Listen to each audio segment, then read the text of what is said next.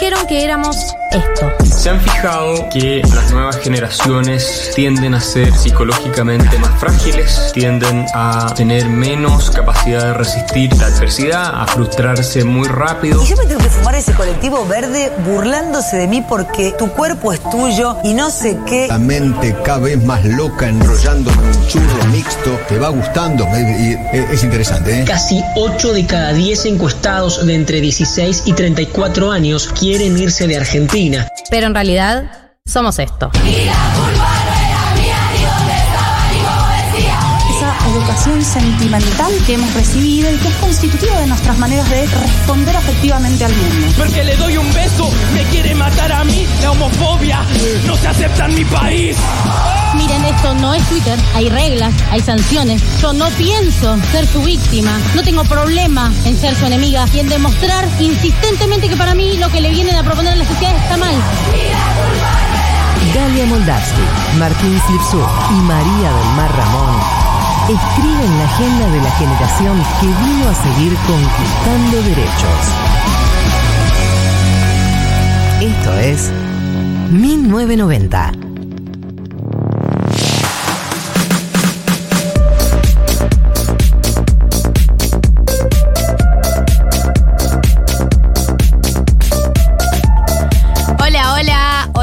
Hola. Bienvenidos, bienvenidas. Qué felicidad estar acá otro sábado, 11 de junio en la República Argentina. Esto es 1990. Mi nombre es Galia Moldavsky y estoy acompañada por María del Mar, Ramón Vélez y Martín Slipsuk. Bienvenidos a ambos. La dicha es total. La dicha es total. La dicha, la dicha de estar acá todos los sábados es total. Carajo. Es tremendo. Eh, la otra vez alguien me preguntaba, ¿qué onda laburar los sábados en la radio? Un Y bajón, la verdad. Yo lo que le dije fue, ¿viste cuando vas al gimnasio, salís a correr y decís, No me comparé con el gimnasio. no, pará, me cuando vas a hacer, gimnasio. bueno, cuando vas a jugar al fútbol con amigos, Bien. un miércoles Voy a- contenta. Ah, si es a las 10 y media de la noche y Ah, hace frío. Bueno, claro, hace frío, está, y vos decís, uy, ¿por qué estoy haciendo esto? Y llegás y es tipo, sí, Dios, sí. Claro, es la Bien. sensación después, es la sensación de, de siempre está bien esto, siempre, nos hace siempre. siempre. nos hace más felices, siempre nos hace siempre mejora nuestro sábado, es insólito. Bueno. Bueno, O sea, está bien, llegamos a una comparación que no me deja mal, digamos. Eh, me pone triste saber que venís al programa sintiendo lo que siento yo cuando me citan a un partido a las diez y media de la noche, un día de no, frío. bueno, boluda, pero estoy hablando de levantarse temprano, un sábado, ¿se entiende? Temprano. El concepto. ¿A bueno, pero te levantas para este programa, vago? Vago, bueno, no, bueno, cuando salís los viernes, hay un temita ahí. Claro. Hay un Eh, temita ahí que. Va, disculpame, es verdad, disculpame. es verdad que, es verdad No sé que si- no te escuché Ah, eh, a David, no lo escuché que me habló al oído. Yo tampoco. Eh, es verdad que hemos intentado, yo he intentado venir de eh, rota a este programa de gira, decir como, bueno, puedo no dormir y venir, y no funciona. No, es terrible. es Hay que dormir. Hay que, que- dormir para hacer 1990. y eso que somos jóvenes. Claro, claro, siendo o autopercibiéndome joven por Sí, ahora. Algo parecido a eso. Eh, he intentado decir, bueno, vengo de gira, hago el programa, no pasa nada. Y no, no la paso de- no la pasé bien las veces que vine de gira. No, ¿Viniste de gira no. alguna vez? Sí, No me di sí. cuenta. Ah, Qué gracioso la que gracioso. Hay un, momento Mm, en el que, hay un momento en el que hay algo que tiembla, como hay una tembladera que entra Uy. como una hora de programa, como, oh Dios. Ah, sí, ¿no? Denme comida, agua, La, algo. prim- la primera hora tirás bien, la primera hora tirás bien y la segunda todo es agonía y Una- dolor. es una agonía, es una lenta agonía. Eh, bueno, por ese motivo y muchos otros motivos, eh, ayer nadie salió del programa, todos nos quedamos en casa. Eh, hashtag quédense en casa. Hashtag de esta salimos juntos. Eh, yo me quedé en casa porque tengo mucho miedo a la nueva ola de COVID. Uy, ya. Eh, no, mentira, porque No, hace mentira. frío, chicos. Hace frío. Ay, basta, basta, basta, basta, basta de salir, basta de planes afuera. Se cancelaron bueno, hoy otro salimos nivel. nosotras dos. Hoy salimos Uy, ya. nosotras dos. Vamos Estás a la invitadísima, remeneo, si querés. si quieres venir. Remeneo, eh, eh, eh. Vos siempre tenés otra fiesta eh, en un lugar eh, al, No, que, hoy- al que no estamos convocadas. Hoy contanos, ¿a qué fiesta tenés? Hoy juega no River. vamos? ¿Y Voy qué, a una fiesta de? Pero, Monumental. No, bueno, ¿A las después de puede ser. noche? Después puede ser. Bueno, vamos a ir a la ¿qué remeneo. Nosotros, hoy última remeneo eh, con el team completo acá en Capital, así que vamos a ir. Ese es el plan. Vamos a la remeneo que además es en el complejo C, eh, pero bueno, eh, como son las fiestas de gente joven, empieza tarde. Empieza Oh, claro. como 12 y pico. Claro. Eh, Es un temita ese también. Claro. Yo- yo- a las 10 yo sentada tipo... Lo que hay que hacer es Con- con planificar qué vamos a hacer hasta las 12 y pico. Yo me- Sí, pero la siesta es doble filo en, eh, en ese horario, ¿sabes? Hay Una siesta a las 10 Porque si igual no te vas a dormir. Después tenés que salir. A veces No. ya siesta. te quedaste dormida. Yo nunca me quedé dormida. Si me quedé dormida es porque lo decidí.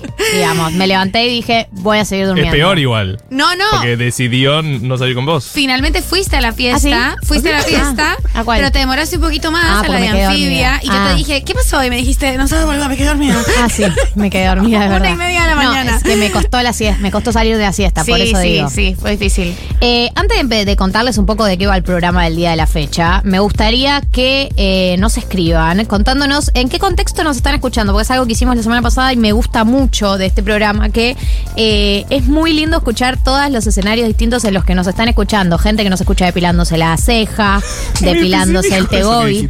Esto la Sí, semana pasada dijo que se estaban depilando el tegobi mientras nos Sí, escuchaban sí, y no, está muy bien eso. Si es que lo que quieren es depilarse. Si no se quieren depilar, no se depilen y sean libres también. Pero me gustó mucho escuchar que nos estaban eh, eh, escuchando haciendo eso. Gente que por supuesto nos escucha limpiando la casa, que es la gran mayoría. Gente que nos escucha mudándose. Gente que nos escucha cocinándose unos fideos. Bueno, los escenarios son muchos y muy diversos. Así que a partir de ahora, en el 1140 66 0000, eh, pueden mandarnos, no pueden, deben mandarnos en qué contexto nos están escuchando. Eso por un win. Por otro win. Han Hoy- vuelto los winners. Sí, Sí, sí, volvieron. nunca se ¿Sabían? fueron, Sí, la no, verdad. se habían ido, se habían ido. Vos te pensás que no nos damos cuenta, pero nos damos cuenta. Nosotros seguimos muy de Yo siento cerca. que siempre digo win. No, Mm, no, se había detenido. Eso Sí. por win.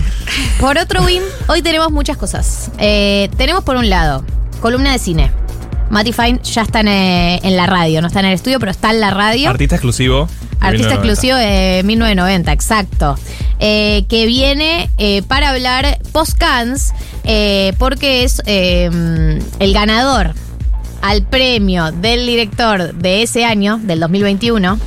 Fue Leos Carax, así que es la persona de la que vamos a hablar hoy. Leos Carax, un director que no conozco, así que eh, mi apertura a este tema es total. Tengo la guardia baja.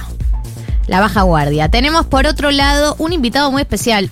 Tengo miedo de, de- de decirlo, digamos, porque mm, arreglé la nota por Twitter, digamos, por DM de Twitter. Así que, digamos, las chances de que venga esta persona son parcialmente probables. Digamos, me confirmó. Ah, ok. Eso es importante. Pero, eh, viste que uno arregla una nota por DM de Twitter.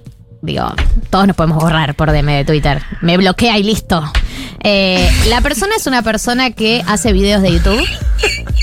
María ya lo entrevistó el año pasado, eso lo podemos decir. Sí. Eh, y el nivel de fan de María es. es muy alto, hace videos de YouTube. Eh, bueno, un buen dato es que el primer video de YouTube que María vio de esta persona, que fue el de Casi Ángeles, le hizo creer que había una quinta temporada muy, muy distópica. Eh, Eh, se lo pueden contar a esta persona porque yo conté la historia eh, y no me lo podía creer y, y le pueden contar que yo llegué y les dije ¿cómo que todo se convierte en animales en un Sí. momento? Che, qué raro eso que pasó en Casi Ángeles en la quinta temporada. sí. Yo eh, estaba fumando Cris ¿no? Tipo, medio rari. Es una persona que hace como compilados de eh, momentos de la televisión. Y hoy va a venir al programa a ser entrevistado y a hacer un rewatch de nada más y nada menos que High School Musicals. Bueno, Mu- soy el, Musicals. soy el pollo viñolo leyendo el PNT, boludo. Paramount Plus.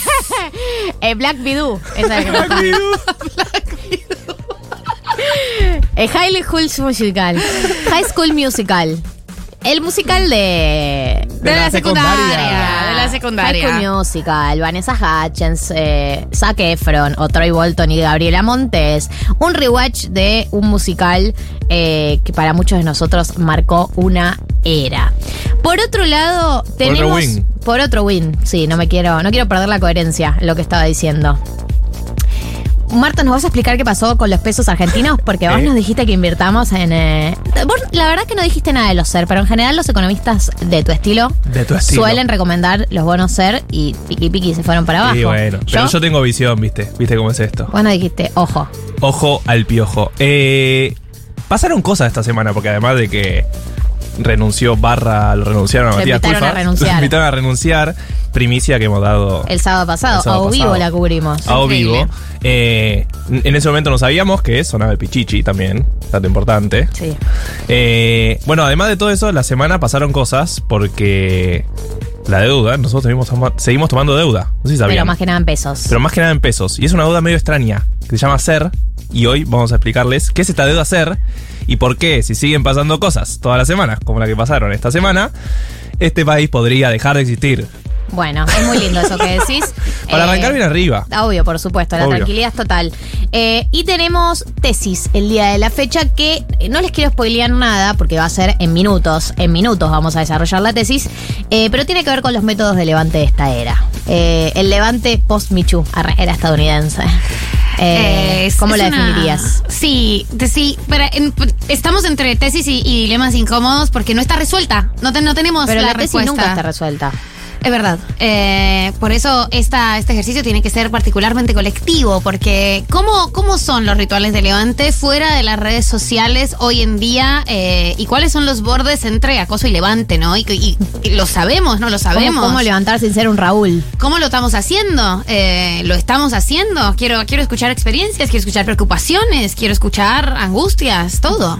Bueno, eso va a ser en minutos. Ya estamos recibiendo mensajes, como por ejemplo quiero dedicarle un minuto a eh, esta oyenta que nos escribió, primera vez que escucho el programa, cocinando morrón relleno y salteado de quinoa, qué rico, transitando mi primer COVID. Bueno, fuerza ahí, espero que sea leve. Y te cuento para vos que estás ahí escuchando por primera vez, Sí. que la tesis, que es eh, la, la sección que vamos a hacer en minutos, consiste en esto principalmente. Traemos una hipótesis y la idea es colectivamente armar algún tipo de respuesta. Así que te vamos a invitar a participar.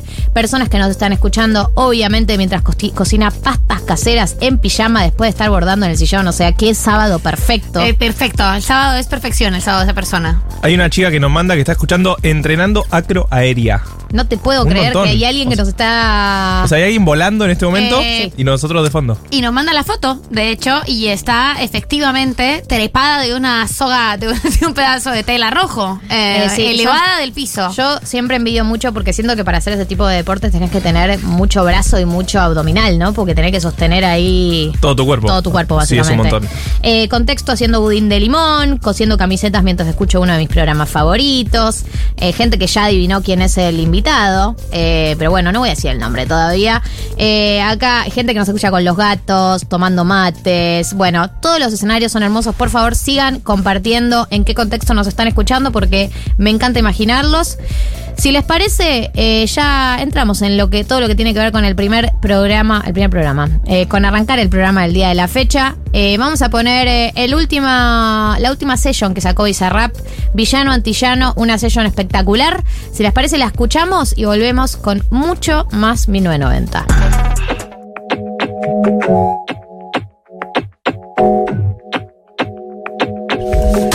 Ahora sí, temazo, temazo. ¿Qué te pareció, Mechis, la última session?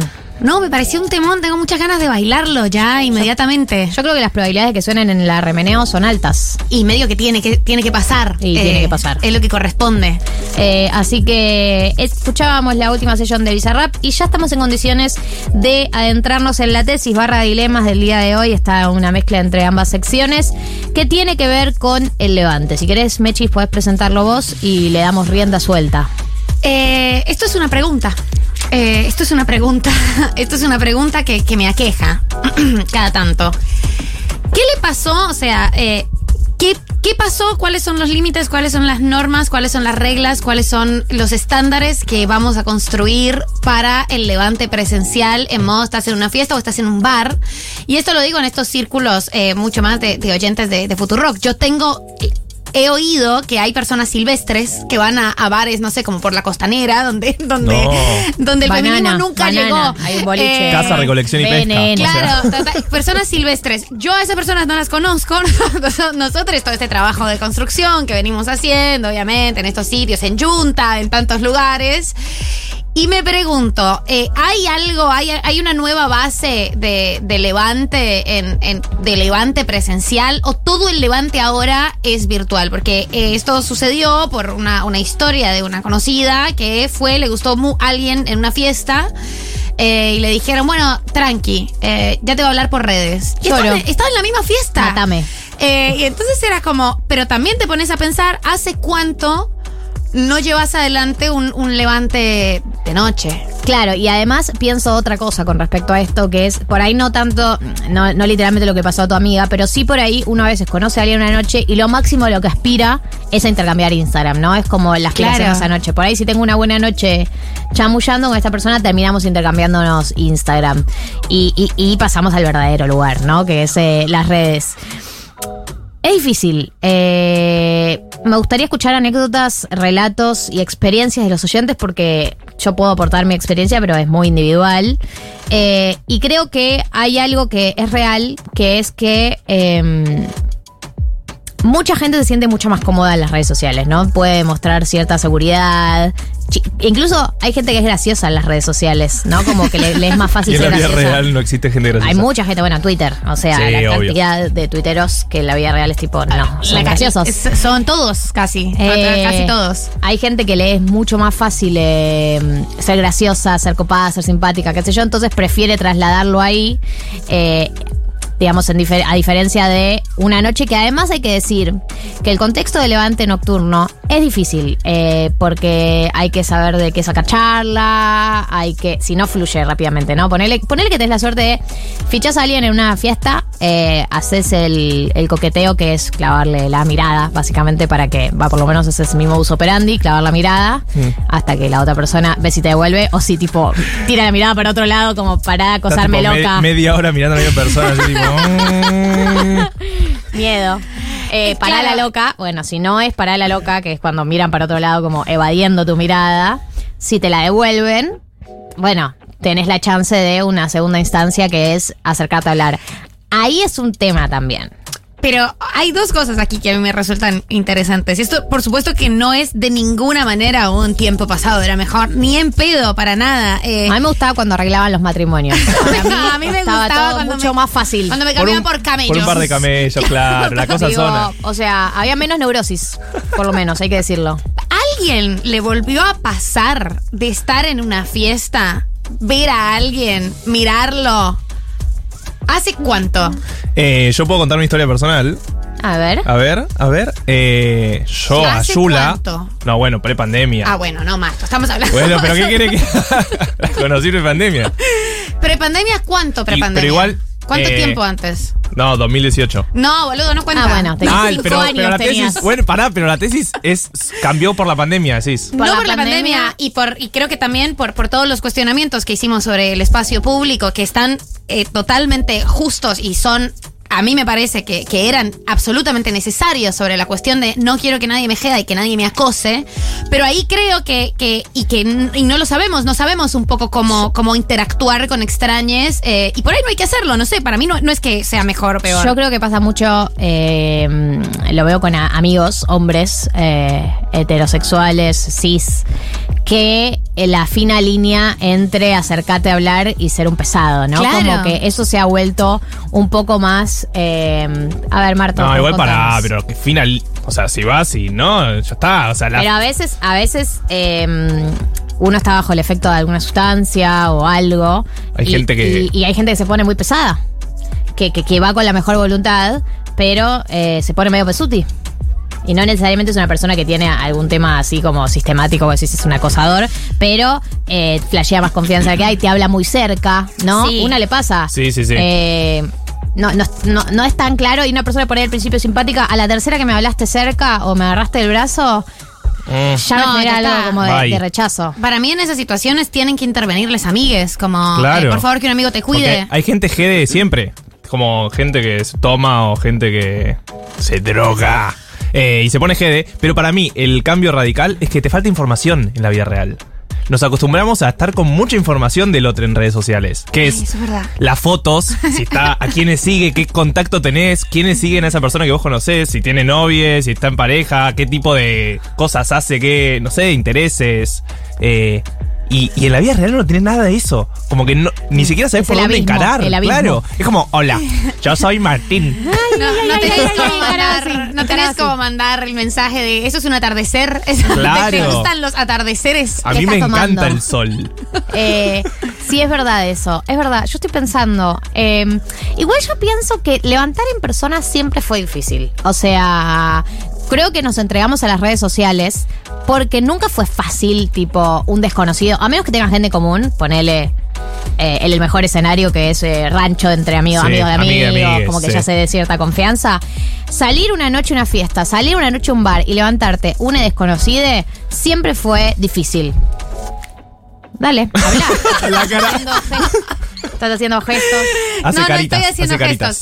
Eh, es, o sea, creo que hay dos, hay dos como dos vertientes y hay algo de la, la comodidad de les amigues. A mí siempre les amigues o la gente, o sea, ahí me vuelvo muy torpe con los conocidos. Y si me gusta alguien que estoy en Ah, una ok. fiesta donde, donde todos se conocen y me gusta una persona, no soy capaz eh, de, de tener la impunidad con la que mira a un extraño. Total, no lo conozco, pero a una persona conocida me cuesta muchísimo más el ejercicio del levante, como no sé coquetear, me, me, me río torpe, porque nunca sé, además, bueno, este es amigo de quién. Claro, tu amiga se va a Pará. enterar. Claro, terrible. Ahora vos me pones con un extraño y es como, yo no, sé, yo no le debo nada a nadie. Claro. Nunca dudamos de eso. Pero bueno, Siempre eso como... Eh, creo que, que la información, como la información de la que careces es difícil para, para entablar una Claro. conversación, pero además me, me resulta como, como la secuencia, y no me parece necesariamente malo eh, que siempre se tenga que, que seguir el diálogo por redes sociales. Pero hubo una época, ¿no? o sea, siento que que no pasa hace un montón. Bueno, Igual, perdón, para mí ahora, o lo que sucede más es como, y nos pasamos el Instagram, pero después veámonos. Como una vez que ya tenemos el Instagram del otro es arreglar para vernos, no es que vamos a estar chatoneando Bueno, mil no vamos horas. a hablar de eso. eso sí, es por eso, tema. porque ese es, ese es Porque otro, tipo de gente. que tiene esta generación. Pero bueno, una vez que tengo esa información, ahí sí veámonos, ¿entendés? Como, vamos a tomar Eh, algo. Me encanta este mensaje que dice, si ficho una chica en un contexto de no baile, pues casi ni salgo, y me atrae, y la duda eterna es, ¿es lesbiana o bi y tengo chance o es hetero? Canto en voz bajita un tema de Marina Bertoldi y veo la reacción. Es claro, es el, Es el imán, es como... Es el gaydar. Claro, claro, como, eh, claro, es- es- es- está perfecto. Uno tiene que tener ese, ese olfato. Ese olfato, eh, yo creo que hay algo olfato y hay algo de un código compartido, ¿no? Un poco y un poco. Eh, acá, por ejemplo, dice, mm, tengo experiencia de redes sociales, hay una chica con la que venimos hablando y como la cosa estaba medio tensa, le digo de salir. Me dice que no, pero después a los días me dice ella de salir por un café o unas birras y le digo que café no, son, no soy tan fan, eh, que café porque no soy tan fan de birras, cuestión que nos vemos en clase compañera de una materia, me lleva a mi casa en su auto y le digo, bueno, nos vemos el fin de. Y me dice que sí. Y después me dice, che, este sábado no puedo. Pero re quiero salir con vos. Le digo, bueno, salimos el viernes, cambiamos el plan por unas birras. Y me cambió el, y me clavó el visto por tres días Oh. seguidos, nunca más me contestó. Este es mensaje es el reflejo de una generación. Esto es exactamente una patología que está viviendo eh, la sociedad en este momento, que es la gente que no está convencida de lo que quiere hacer y por lo tanto te dice que sí, te dice que no, te chatea, pero no quiere salir, pero te sigue chateando, pero no quiere salir, pero te dice, pero sí, igual estoy, pero igual no quiere salir. El- es muy difícil porque uno, de lejos queda claro que esta persona nunca va a salir con vos, evidentemente, o por lo menos no ahora, pero cuando uno está dentro de la situación no está tan claro. Realmente uno no, no, sigue es, creyendo es que clarísimo tiene- que sí. es cla- o, o que, bueno, no sé, o sea, una como que sigue intentándolo, ¿viste? Como que tirás uno, dos, tres, al cuarto tiro por ahí decís, bueno, evidentemente no va a pasar esto, pero estás ahí, te dice, no, no, no puedo, pero te juro que igual quiero. Y bueno, me está diciendo que me jura que igual quiere, o sea, tengo motivos para ilusionarme. Bueno, yo tenía una política que era, te invito una vez, pues me decís, no puedo el jueves porque es algo, bueno, vamos el viernes, no, tampoco puedo. Era como, literal, te mandaba un mensaje diciendo, bueno, decime vos cuando quieras que nos veamos y nos vemos. y, ahí, Como- y ahí nunca más te habla. y ahí nunca más me habla, pero me ha pasado de un- amiga amiga que es como, che, ¿por qué no, pasa, no pasó nada más? Yo tipo, porque le dije eso y nunca me escribió. No, pero ella requería. ¿What? Bueno, no, chao. Bueno, bueno. Tanto no quería. Tanto no quería. Eh, Para mí es una desgracia absoluta esta época para levantar. Odio chatear. Same. Es Galia. No quiero, no me gusta, no me resulta nadie interesante por chat, ni puedo ser interesante yo. Mm. Exactamente, yo tampoco soy interesante por chat. De hecho, No, soy no, muy no activa. Soy No, muy no, no. activa y odio chatear. Y la verdad es que para la gente como nosotras, Mailén, que es Mailén la que mandó este mensaje, es una época terrible. Es una tragedia. Eh, y de hecho.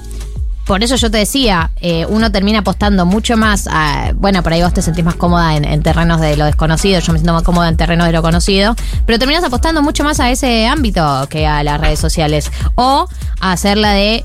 Nos seguimos en redes, hola, hola, hola, bien, bien. Salimos, digamos. Que también es un riesgo. Si no hablaste nada con nadie, si no hablaste nada con una persona y le invitas a salir, también es un riesgo grande. yo me he comido, yo me he comido eh, más de un, un corchazo de alguien que dije, no me importa, yo no quiero chatear. Digo, hola, hola, salimos, dale. Y salís y claro. O sea, No, esta no. persona es rarísima. No, yo no. Deberíamos haber no. chateado. Yo Debería haber chateado un poquito. Un par de audios, un par de. Una punta al menos. Tírame un tema en común. Un cuestionario. Tipo, Un ¿qué par de opinas de este audios. tema? Y los ¿cómo, ¿cómo va tu día? Bien, no sé qué, bla, dice no sé qué, me gusta tal cosa. Ay, qué bien, a mí también. Y ahí decís, bueno, o sea, al menos ve- 20 minutos de charla sobre este único tema va a poder zafarse, pero si no, porque es ahí, frente a frente, poner el cuerpo en una poner el cuerpo. Una cita mano a mano es muy fuerte lo que una Dios, eh, que da. no avanza. Yo vuelvo agotada. De una primera cita vuelvo Es una maratón. agotada. Yo voy al, al baño a reírme. en Cuando ha salido mal, es como, esto no puede estar pasando. Hay una cámara Es horrible. Cuando sale mal, cuando sale mal, el- lo único que pensás es como cómo le vas a contar esta anécdota a la gente que conoces cuando esto termine. Las buenas anécdotas, sí. Con Pero- amigas periodistas, perdón, tenemos una teoría que nosotros los periodistas A ver. eh, son muy buenos fingiendo interés en las primeras citas. Mm. Por ende, somos buenos en las primeras citas. Entonces, le haces preguntas a la otra persona cuál entrevista Ay, qué bajón. y desarrolle, cuando no te interesa, oye, desarrolle y vos estás ahí, tipo, pensando en otra Sí, cosa. sí. Y es como, ah, ok, y súper interesante eso, ¿no? y como que mantienes un hilo como si fuera una Ah, yo entrevista que no te entrevistar a un interesa. subsecretario de energía. Puedo entrevistarte a Total, vos. para, pero Claro. contame, contame un poco más de estos Ah, tornillos industriales claro, sí, que me está diciendo que necesitan estas máquinas. Y, ¿Cómo? y la importación cómo viene? ¿Bien? ¿Te dejan importar? Ah, ¿no tiene problema? ¿Para qué? ¿Cómo, cómo funciona Y el ahí, proceso de y ahí va, importación? y ahí va la charla. Pensando, Sacás una nota de repente, ¿viste? Me quiero morir. Eh, sí, a mí me. Pero bueno, como yo siempre fui mejor con, con esa sensación de, de los de, de extrañes, como que no eran amigues y amigues. Y ahora me pasa que no, ya no, no. No, no estoy cómoda ¿No al, al interactuar con ¿Por extraños y siento que ellos tampoco están cómodos esto con, con varones. ¿Por COVID? No, algo pasa con, con el levante, como que ya no hay una sensación de que la gente se te pueda acercar ni que vos te puedas acercar a la gente. Y a mí me parece bien, no me parece mal, pero me gustaría como que se explorara un poco más eh, la interacción Claro, social con personas que no conocemos. Claro, claro, como que ahora se te acerca un extraño es como, ¿qué haces? Claro. ¿Por qué estás, por qué estás acá? Y no Oh, todos no son, te- no todos son con amigos. Eh, no, no, no todo No, es no. una situación jede. O sea, Claro. es cierto que es, es difícil definir el consentimiento a partir de miradas, pero yo estoy segura de que yo he sido muy clara. Vía Y no se te acercó. ¿Sabes? Yo he sido muy explícita con estos ojitos. eh, y hay como una, una, una barrera que, que tampoco me parece mal. O sea, me parece que es un tema como a explorar que me llama la atención. Entonces, como, ¿cómo se llamará este extraño random para seguirlo en Instagram? Por ahí para, por ahí para mí eh, lo que pasó es que como tantas personas encontraron comodidad en las redes, ya no necesitan eh, activar en, en persona. Eh, acá dice, a mí me chatea la que me gusta y en la cursada ni bola. Entonces digo, ya fue, no le hablo más. Y me habla ella a las 3 de la mañana cuando soy débil. No le hables más, porque todo bien, pero cursás con esta persona y no te puede hablar en persona. ¿Qué tenemos? Siete Cinco años. Y acá nos dicen, odio chatear, no puedo mantenerlo. Tuve mucha atención con un compañero de guardia y me dijo de cenar cuando nos íbamos. Me lleva siempre a mi casa. Más tarde le digo que sí y cuando nos vamos me dijo que se tenía que ir a jugar a la pelota porque nunca le avisé. Y veníamos de varias semanas de boludear, pero es inentendible porque es solo cuando compartimos el día. Yo no chateo y él tampoco, es imposible. Y sí. O una de las dos tiene que ser como muy contundente con el avance. Claro. Si ninguno de los dos es contundente con el avance, se entra en un terreno de la nada, ¿no? Es como del- una- y bueno, y eh, me dijo, y le dije. Trampa de arena ahí. ese terreno. Eh, acá dice, se, cha- se chatea tres, viva, tres días y cita en vivo. Esa es la estadística. Es una buena política igual. O sea, Es está estudiado. Es un paper eso. Alguien generó eh, una teoría y yo estoy a favor de la gente que genera teorías. Eh, acá dice, me gustaría levantarme a mis amigos, pero son tan histéricos. Eh, gente que mm, dice, Olis, mi opinión, la gente por redes sociales es recontra boluda. El último pibe con el que me estuve viendo es muy piola y nos re divertimos personalmente, pero cada vez que hablamos por chat o Instagram es una paja. No, no, de, no sé cómo se chatea, enséñenme. No, no, no, no hay, no hay manera correcta de chatear. Simplemente, No, no, para. Vos, vos decís eso porque sos del anti-chat. Bueno, se lo digo a una compañera que está en la misma. A ver qué dice la gente. Amigues, ¿cómo andan? Eh, febrero 2021 fue la última vez que eh, tuve un encare con alguien que no tenía ninguna red eh, en un bar con una amiga, amigo del novio de mi amiga. Eh, fue increíble. Sí. Eh, me hizo sentir como muy bien que las cosas se pueden hacer por fuera de redes. Sí, totalmente. Eh, terminamos tomando algo los cuatro a lo último y después nos volvimos juntos. Nice. Eh, de ahí no volvió a pasar. Claro. Pero- y después Febrero del seguimos en 2021. Instagram y nunca más nos volvimos a ver. O sea que fue claramente una cosa de una sola noche. Pero funcionó. Eh, también, también eh, adhiero. Las veces que me ha pasado fueron también vez de- cosa de una noche, como de, bueno, One Hit Wonder, digamos. Igual para ahí había un contacto, era como novio de no sé qué, pero tenías a quien preguntarle, tipo, cheque a otra Algo. persona, claro, tipo, decime un dato, aunque sea. A ver qué dicen. Hola chiques, conocí a mi novio en un local de ropa Te amo. donde él atendía. Iba re seguido y me hacía la linda y un Lloro. día pagué con tarjeta, vio mi nombre y me agregó. Y ahora cinco años después seguimos juntos. Espero que no me deje porque si no no sé qué, voy- no sé cómo cómo se levanta ahora, la verdad. Eh, ojalá que no me deje porque no sé cómo se levanta ahora. Es una linda reflexión para cerrar. O es un lindo motivo para seguir en pareja, ese. Un, un motivo de mucha fortaleza. La psicología lo bala. Eh, acá dice, paso siglo hablando por redes y me lleva mucho tiempo descifrar si la chica quiere ser mi amiga o salir conmigo. Sí, cosas que pasan eh, entre chicas principalmente, ¿no? Me parece a mí. Es difícil, eh, es difícil. Con Tengo muchas amigas, mi- mis amigas me cuentan mucho esta secuencia, mucho todo el tiempo. No entiendo si quiere ser mi amiga o salir. Las probabilidades de que quiera ser tu amiga no son bajas. La gente ya Me- tiene amigas. Digamos, ¿cuántos de nosotros vamos a hacernos Hay amigos por gente, hay chat? gente que se hace amigos constantemente, ¿vieron ahí esa clase de gente? Yo no me ubico re. ahí, pero como gente que está renovando su grupo constantemente. Stop, es verdad. Es raro, Pero por pero. chat, agregás existe. a alguien a Instagram y pintado así, me voy a ser amiga. No, güey, pará. Lo agregás ahí, Pero tiras un una persona fueguito te y agrega sí, por, no, por pará. Instagram, te da charla. Domado, Tiene cuatro patas. Eh, acá dice. mm, Eh, estamos más cómodos en redes, pero a la vez la gente deja de responder de la nada. Veo sí. una secuencia tras otra. hay, hay mucha impunidad con Hay el chat, pero bueno, es lo bueno y lo malo del chat, ¿no? Pero entonces, la situación de levante ahora es, a vos te gusta alguien, tenés que ir varias veces y ser recurrente. Y después decir, como en una, en una conversación telefónica ficticia, mi usuario es, mi arroba es del mar no sé qué, para que te agregue una persona random. Pero ¿cómo más te, te Ir- levantas a un ir gritando tu random? Instagram Ir gritando por tu lugares. Instagram por ahí, no sé. Eh, este mensaje es espectacular. Yo me conocí con mi novio peleando por Game of Thrones en un hostel en San Telmo. Dos horas peleando y recién al terminar nos preguntamos el nombre. Llevamos seis años y un Michi. Tremendo. Ay, y manda la foto del Michi que está durmiendo. Eh, acá dice, como un verdadero hijo de los noventas, valoro muchísimo la instancia de chat, pero creo que no se tiene que alargar mucho y ser dinámica. Solo basta con que uno sepa chatear, el resto es voluntad. Es difícil remar un hola, ¿cómo estás? Pero si seguís ciertas reglas de dinámica, puede ser entretenido. Cuando deja de serlo, se invita a salir. Ese es el momento que se invita a salir. Eso sí lo percibo, que es cuando empieza a decaer la conversación, ahí invitas a salir como para revivirlo, pues si no ya tenés que soltar. Eh, mm, mira. o sea, a No mí me si- habría parecido al revés, como cuando la conversación está súper emocionante. Ah, ahí invitas a salir. Obvio, re. Claro. que Vería a esta persona o vivo, como Bueno. qué bien. Es, es un error mío entonces. Eh, no, no, es, es una, no es un error. Eh, nosotros sí, somos error. personas distintas. Bueno, tenemos paradigmas distintos. Pero bueno, es interesante y además, claro, como todos, todas estas historias de personas que se conocían eh, en- presencialmente son todas de antes de la pandemia y, y de años antes también. Sí, como- sí, sí. Todas historias de hace muchos De años. hace muchos años. Él hace una vez. Me lo encontré en la calle, genial, fue genial, nos miramos y nos enamoramos hace 10 años. Bueno, Sí, no, no eh, contá, era tu- otro tu mundo ahí. no cuenta. Pero sí es importante la pregunta de post pandemia, ahora que vuelven más las interacciones físicas y que, y que podemos salir un poquito y podemos sacar un poco al levante de las redes sociales y también en unas discusiones más a profundidad sobre las definiciones de consentimiento, sobre ciertos límites. ¿Cómo va a volver el levante presencial? ¿Volverá el levante presencial? ¿Vas a volver a chaparte a una persona que recién conociste una noche y va a ser una gran noche porque solo te lo chapaste? No te lo cojas. La solo te lo chapaste. Consejos de una María rehabilitada. Solo chápatelo. Solo... Eh, la respuesta es que no hay respuesta. Eh, para cerrar, me parece que podemos sacar la conclusión de que es bastante excepcional eh, en estos. En estos últimos meses, por lo menos, estos últimos eh, año, año y medio, eh, el hecho de levantarte a alguien así en persona con, con toda tu carisma, pero eh, no hay que dejarlo de intentar. Me parece que es una buena manera de cerrar esta, eh, esta tesis, es el mensaje acá de la compañera que dice, es una paja la soltería, pero si querés coger hay que laburar.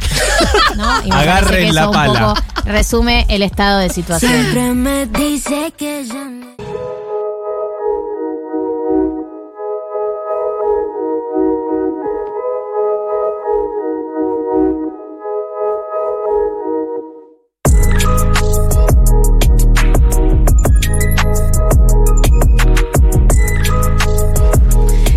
11.47, quedan 13 minutos y una hora para terminar el programa del día de hoy. Así que mm, esta es la cuenta regresiva. Espero que, espero que lo tengan presente cuando manden mensajes, ¿no? Queda poco. Queda una hora y 12 minutos para que nos vayamos. Ansiosos. Vivan el momento ¿Por?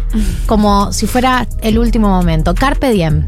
Y ahora con todo este background que te armé, Gracias. Mati, contanos de qué va a tratar hoy la columna de cine. Sí, por no sostener esta espiritualidad. Eh, gracias. Eh, vamos a hablar de Leos Carax. Entiendo, sé que vos, Gali, no viste Leos Carax. Leos Carax se llama. Sí. Es un director. Es un director. Tiene nombre de DJ. En realidad se llama eh, Alex Dupont y su nombre artístico es Leos Carax, que es eh, un anagrama, también de anagrama, ¿no? Eh, de Alex y de Oscar, por supuestamente dicen los premios Oscar. Eh, Mira. Y que también fonéticamente en francés, los Carax es el Oscar AX. ¿No? Como que el tipo ya empieza a jugar desde su propio nombre.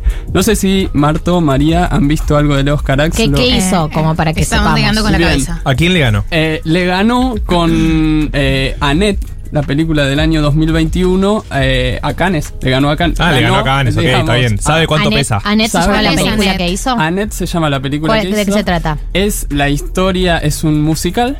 eh, en donde hay un comediante y una cantante de ópera que eh, se tienen una historia de amor y tienen una hija que es Annette eh, que bueno ¿Está Adam Driver? Está Adam Driver, está Marion Cotillard. Ahí, levantó la oreja. ¿Cómo? Sí, claro. ¿Adam Driver? Sí. Quizás tenía que empezar por ahí. Está Sí, Adam real, la película Adam Driver. Y la película es eh, increíble, rarísima, porque es un director muy extraño. Eh, Leos Carax, muy particular. ¿Es francés? Es francés, nació en las afueras de París en 1960.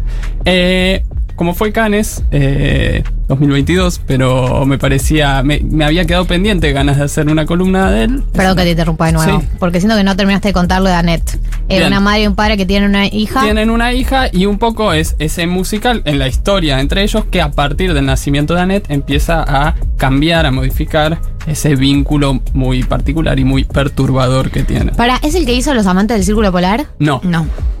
Ese es Julio Medem. Bueno. Hizo, exactamente, hizo yo los, aportando am- esta columna. los amantes eh, Del Puente Nuevo. Puente Nuevo. Bueno, es casi lo mismo. es Ah, un pero no peliculón. es. Es un peliculón. Y es más, cuando arrancó la pandemia, y yo creo que te mandé una película, dentro del momento mandar películas y cosas que fue la, la primer pandemia, eh, te mandé otra película de él que es Mala Sangre.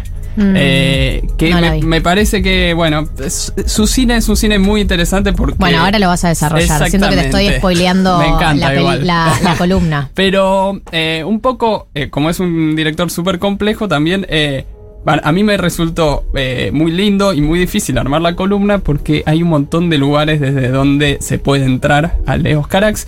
Pero hay una carta a la Asociación de Críticos de Los Ángeles cuando él gana en 2003 el premio a Mejor Película eh, en idioma extranjero por su película Holly Motors. En los Oscar. No, es la Asociación de Críticos de Los Ángeles. Ok, que bien. Es como unos premios anteriores que otorgan los críticos que muchas veces se parecen a los resultados de los Oscars. Bien. Entonces él manda esta carta que dice: Soy Leos Carax, director de cine en idioma extranjero, en Foreign Language Films. He realizado películas en idioma extranjero durante toda mi vida. Las películas en idioma extranjero se hacen en todo el mundo, por supuesto, excepto en Estados Unidos. En Estados Unidos solo hacen películas en idioma no extranjero. Las películas en idioma extranjero son muy difíciles de hacer, obviamente porque tenés que inventar un idioma extranjero en lugar de usar el idioma habitual. Pero la verdad es que el cine es un idioma extranjero, un idioma creado para aquellos que necesitamos viajar al otro lado de la vida.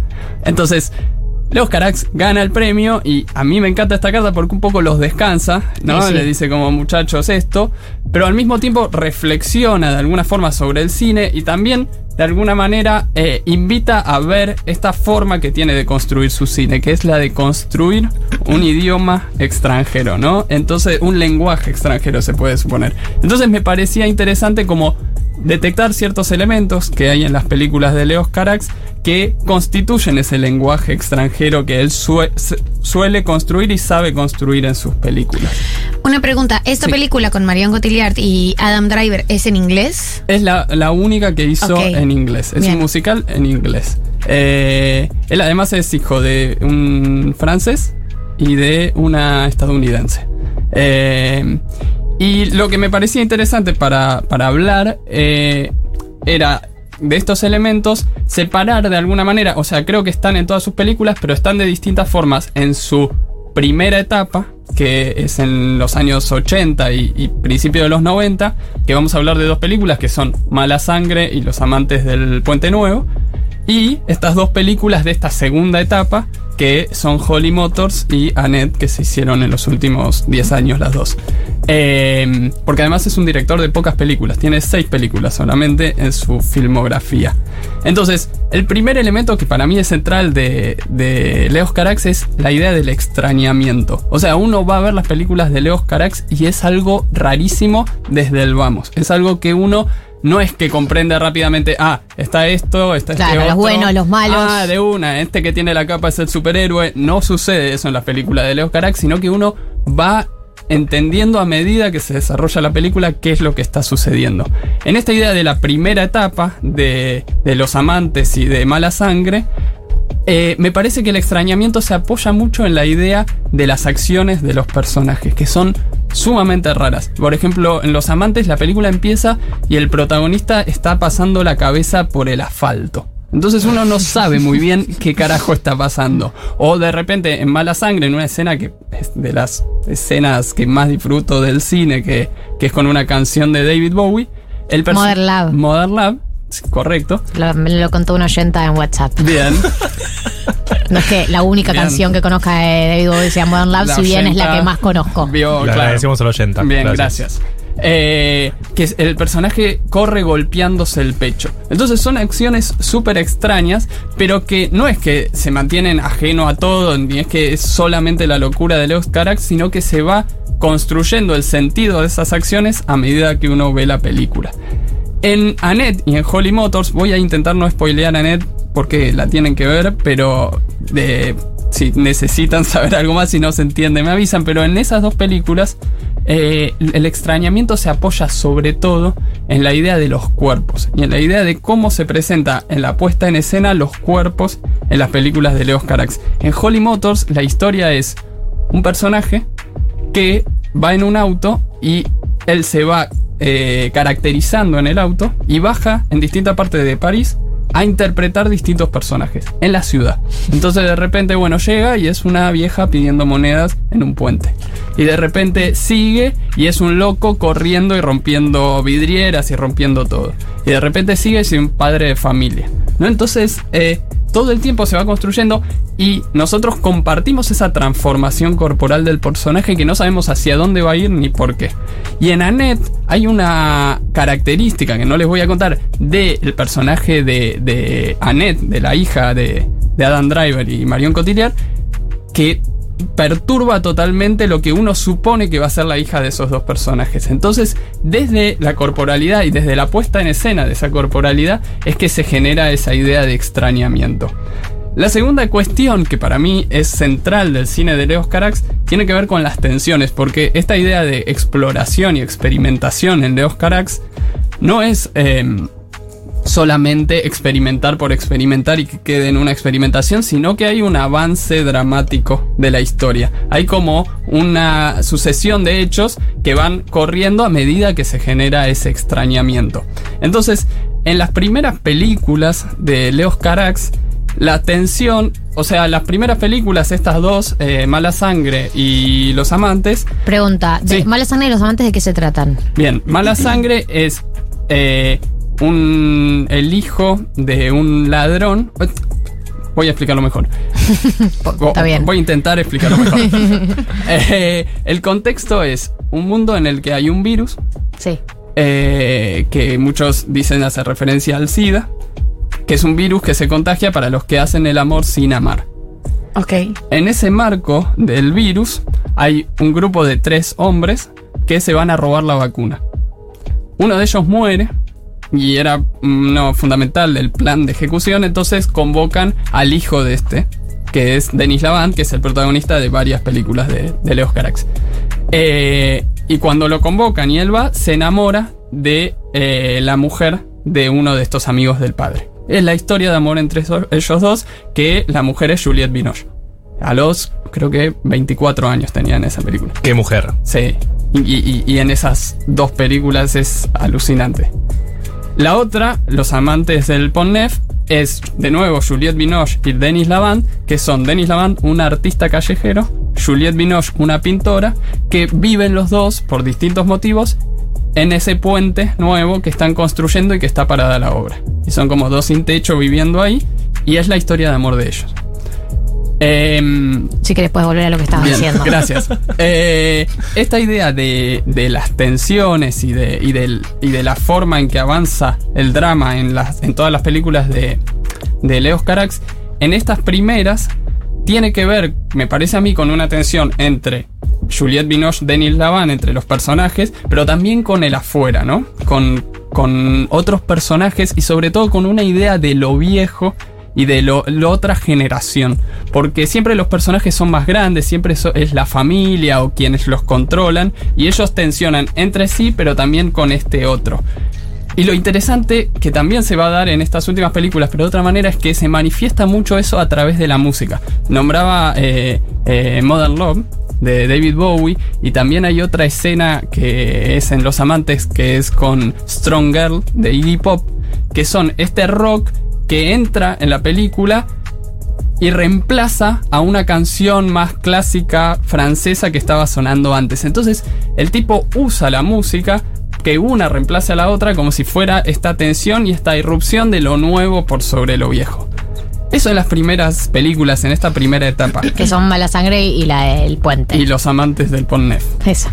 Exactamente. No confundir con los amantes del Círculo Polar. Exacto. y la segunda parte Y la segunda parte también es Holly. Holly Motors y Annette. Sí. En estas dos películas existe también esta idea de la tensión, existe esta idea del drama y el avance me parece que tiene que ver más con el personaje principal, el personaje masculino que va tensionando todo el tiempo con distintos personajes. Eh, en Annette también hay un lugar muy fundamental para el personaje de Marion Cotillard, pero siempre la película se concentra mucho en el personaje masculino, en unos personajes muy oscuros, muy siniestros, y de repente se manifiesta de nuevo a través de la música, pero en este caso a través del género musical. En Annette es muy claro porque toda la película es un musical y pero hay una parte en particular con Marion Cotillard casi llegando al final en donde esas tensiones del personaje de Adam Driver se manifiestan. Pero en Holly Motors hay una escena que es increíble con Kylie Minogue eh, en donde ella no aparecía en el resto de la película y aparece y de repente esa irrupción de ese personaje genera que este tipo que venía construyendo ciertas tensiones internas manifieste y eso se da en clave musical también. Entonces me parece que es un uso muy particular, muy interesante y muy propio de la identidad de Leos Carax. Y lo último, respecto a estos elementos, tiene que ver con la idea temática del amor. O sea, en estos, contándoles de qué van cada una de las películas, hay algo de el amor y de una visión muy particular del amor, eh, de mucha tensión, de mucha violencia también, que se manifiesta en las películas de Leos Carax. En las primeras, eh, yo creo que lo que es interesante es contextualizar cómo se estaban haciendo, cómo estaba Leos Carax cuando estaba haciendo esas películas. En las primeras, él justamente estaba arrancando, era su segunda y tercera película, tenía 24 Ya años. era un 20 pibe. Era un pibe. Y está filmando a Juliette Binoche, que en ese momento era su pareja. Ah. Entonces, hay una La construcción. musa, la famosa musa. Exacto, sí. Eh, entonces. Muy mostaza últimamente. No, bien, bien. Bien, mostaza. Entonces, eh, esa, eh, esa construcción de su cine a partir de Juliette Binoche actuando y también con un amor hacia el arte, porque los personajes son artistas, eh, siempre el arte es como un medio para que se vinculen los personajes, bueno, genera una forma temática muy particular y que se vincula mucho con el amor entre pareja, ¿no? En las otras dos, en Holly Motors y en Annette, se realizan después de una situación muy trágica en la vida de Leos Carax, que es el suicidio de su mujer en el año 2011, que era eh, Katia, se llamaba, era una actriz eh, polaca, si no me equivoco, eh, con la que tenía una hija, que se llama Nastia.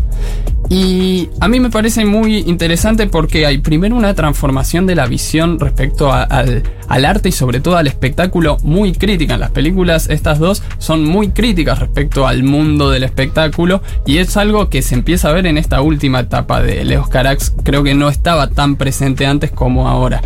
Y después la decisión que toma él es aparecer en escena en las dos películas y hacer aparecer también a su hija Nastia. Eh, y se la dedica. La primera película está dedicada a Katia y la segunda película dedicada a su hija Nastia. Eh, y me parece que hay una exploración mucho mayor de esa soledad de los personajes, de esos personajes aturdidos, en donde encuentran algo en relación a la paternidad y ese amor paternal.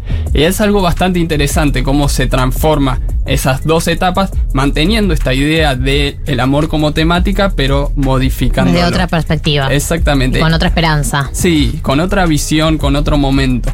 Y un poco para cerrar y, y- y ya invitarles a que vean Leos Carax porque pienso que es un director fundamental. mucho, me- mucho mensaje diciendo que peliculones, Holly Motors, Annette. Eh, Sin duda. Eh, me está faltando una también. Mala sangre Mala también, Sangre que es su también favorita, dijeron. favorita. Él es Amatsu Pontunef también. Sí, son cua- las cuatro películas. Si no vieron ninguna, mi sugerencia es arrancar por eh, Los Amantes, de Samantha Ok. Bonnef. Pero las cuatro películas son, son increíbles. Y hay algo que dice él que es que cuando filma, para él es fundamental combinar esta idea de poner en pantalla todo lo que tiene que ver con dudas, con preguntas, con incertezas y al mismo tiempo llevarlo adelante con la mayor ambición y la mayor pretensión que se pueda.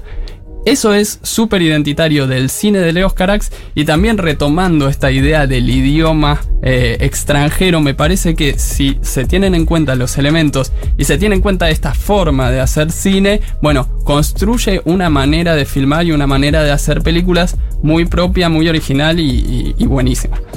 Espectacular. Leos Carax, entonces, el eh, director que nos presentó Mati hoy en esta columna de cine. Gracias, Mati, por haber venido. A ustedes.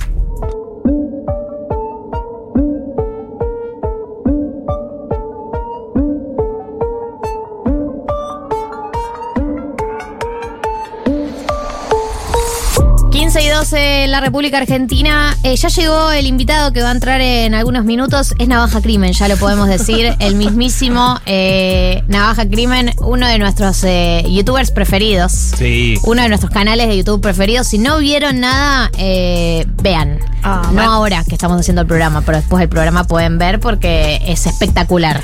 Tiene muchos repasos de la televisión en distintas eras. A mí me ha servido como insumo académico, te diría. Totalmente. O sea. Insumo académico. Yo supe quién era. No, no supe quién era. Vi por primera vez a Lucho Avilés eh, por los videos de, Mirá, de mirá. Navaja Crimen. Yo lo, lo sigo eh, como con rigor académico. Claro, Eh, para vos es literal conocer Argentina. Totalmente, sí. Sí, no es una manera visto- de conocer la Argentina. Es una gran manera de conocer la Argentina, pero les espera después un sábado a la noche. Uf. Si hoy no van a salir con Sí. el canal de YouTube de Navaja Crimen, dándole qué- fuerte y parejo.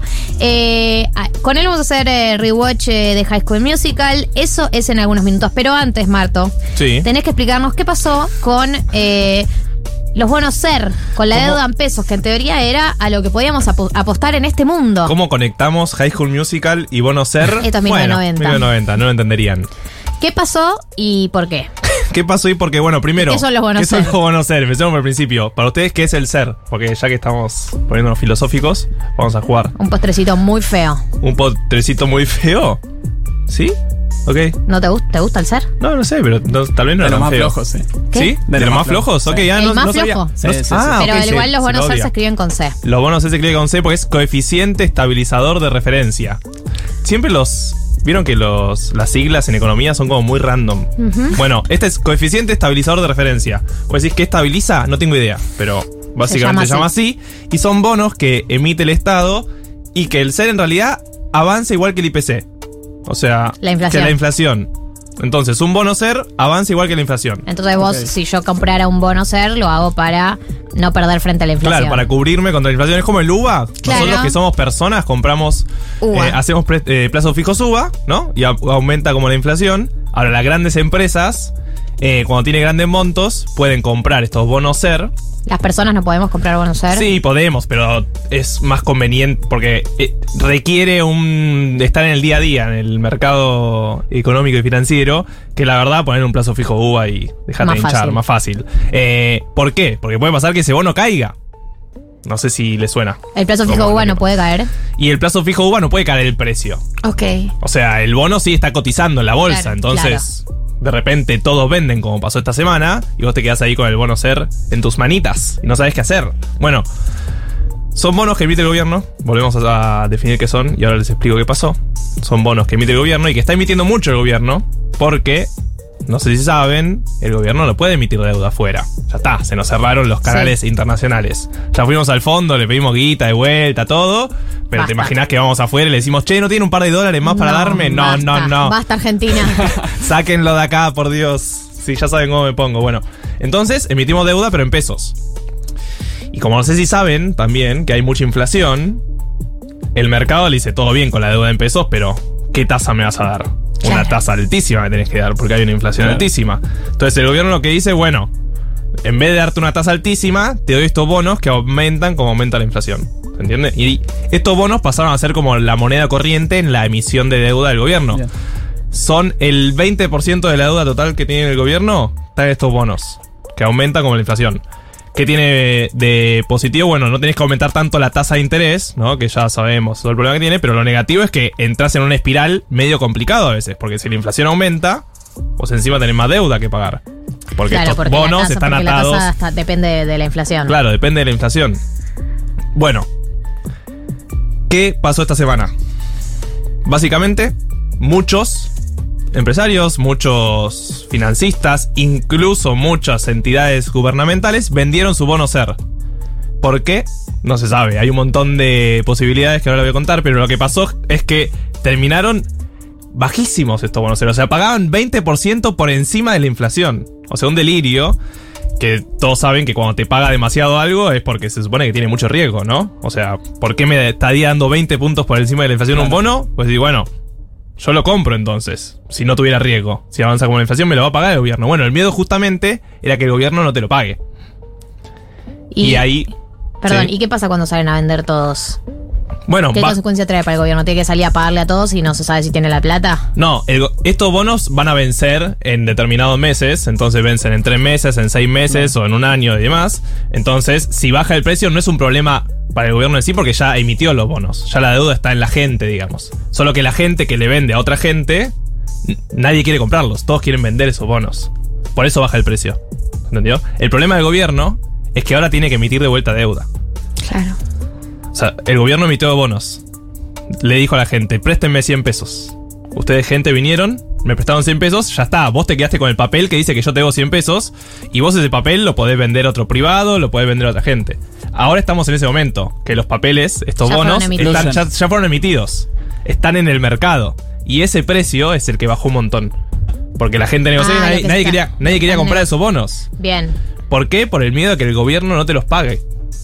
Y no cualquier gobierno. El miedo principal es que haya un cambio de gobierno en 2023, es uno de los rumores, que no sé si se acuerdan, Hernán Lacunza, exministro de Cambiemos, en su momento defaultió deuda en pesos. O sea, dijo, yo la deuda en pesos no la voy a pagar. Vamos a hacer un reperfilamiento. Bueno, el miedo es que vuelva a pasar lo mismo en 2023. Pero que ahora el gobierno de Alberto Fernández defaultee su propia deuda en pesos. Claro, el miedo empezó como si fuera en 2023, pero eso llevó a todos los bonos a que todo el mercado diga, bueno, tal vez porque si pueden defaultear en 2023, Puede pueden ser defaultear antes. Entonces, lo que pasó básicamente es un primer cimbronazo del mercado diciéndole al gobierno, bueno, ya no te creo del todo. Ok. Que me vas a pagar. O sea, todo bien con emitir deuda en pesos, agotar la inflación, no sé qué. No le estás pidiendo dólares al mercado internacional, pero igual tampoco. O sea, cuidado con esto. Porque no es que yo quiero tanta deuda atada a pesos. O sea, me venía bien, pero ya llegó un momento en el que todos empezaron a vender esa deuda atada en pesos. Claro, ¿me puedes dar los verdes? Y entonces Y ese es el tema. Me podés dar los verdes. O sea, en el fondo, todo es, bueno, todos vendieron sus pesos atados a la inflación. ¿Y ahora qué va a pasar? Bueno, se supone que si todos vendieron, es posible que aumente el dólar.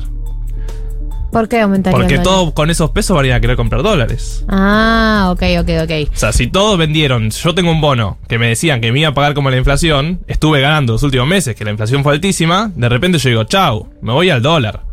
Claro, los vendo y me voy al Me, dólar. me voy a algo seguro. Claro. Eh, te iba a hacer otra pregunta con respecto a este tema Sí. y es si al gobierno ahora se le dificulta volver a emitir este tipo de bonos, tiene que buscar otra manera de financiarse. Bueno, y ese es el tema, el problema. El gobierno Emitir. sigue emitiendo, el, el gobierno sigue emitiendo deuda todo el tiempo. O sea, tiene que pagar deuda y para pagar deuda lo que hace es sacar nueva deuda. Eso va a pasar estas semanas.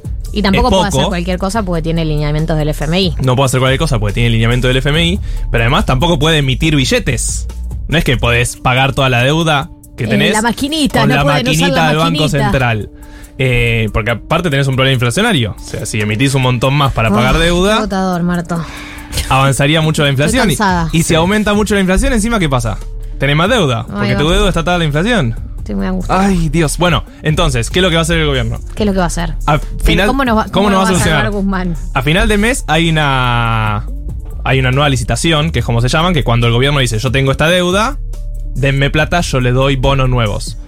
Se supone que el gobierno va a aumentar la tasa de interés. Oh, Buah, más, más, más- riesgoso todo aún, ¿no? Como que todo re claro. volátil ya. O sea, te voy a pagar en bonos atados a la inflación y además te voy a dar un puchito más. Claro.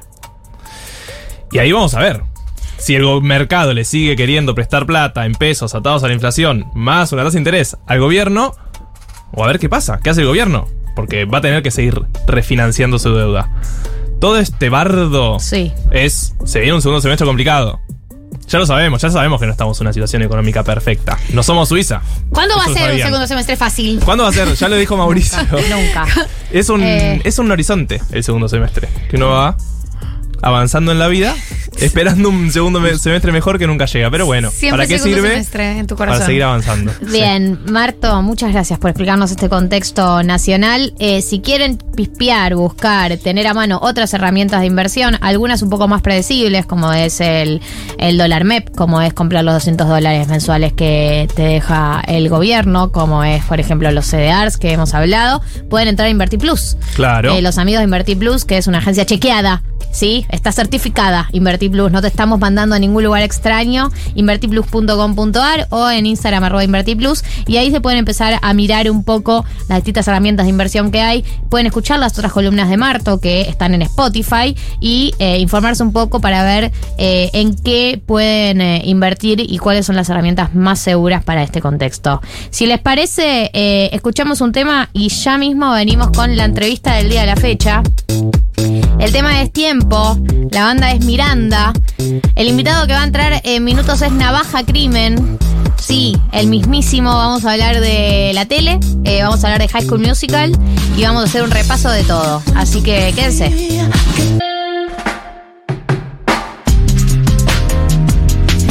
15 y 26, ahora sí, eh, hemos anunciado mucho esta entrevista y ya está con nosotros. Bienvenido a 1990 Navaja Crimen. Te aplaudimos, Aplausos. te aplaudimos, Hola, ¿qué aplaudimos tu presencia. Eh, ¿Qué planes tenías para hoy? ¿De, de qué contexto te sacamos? ¿Era full casa? Eh, se- full casa, full casa, full casa. No, no, no, mi plan hoy eh, fue despertarme. Eso es ocupa una gran parte importante del día. Sí, sí, despertarse es como. Es un momento. lo tengo agendado, despertarse. y es como ocupa 3, 4 horitas. Hasta que, bueno, decimos. Hasta que te despertás y dices, ah, soy youtuber. Ok. Vuelvo. ¿Entendés? Vuelvo, ¿entendés? Y así sucesivamente. Después levantarse. Después, después levantar, cambiarse. Oh, olvídate. Alexa, cambiame. ¿Qué? ¿Qué estás diciendo? No, ah, Ay, claro. vale ahí. Todavía no llegó el momento. Claro, Ya va a no, llegar. no, no. Después Ya pasear a a mi. Alexa pasea a mi perro, no. A Omi.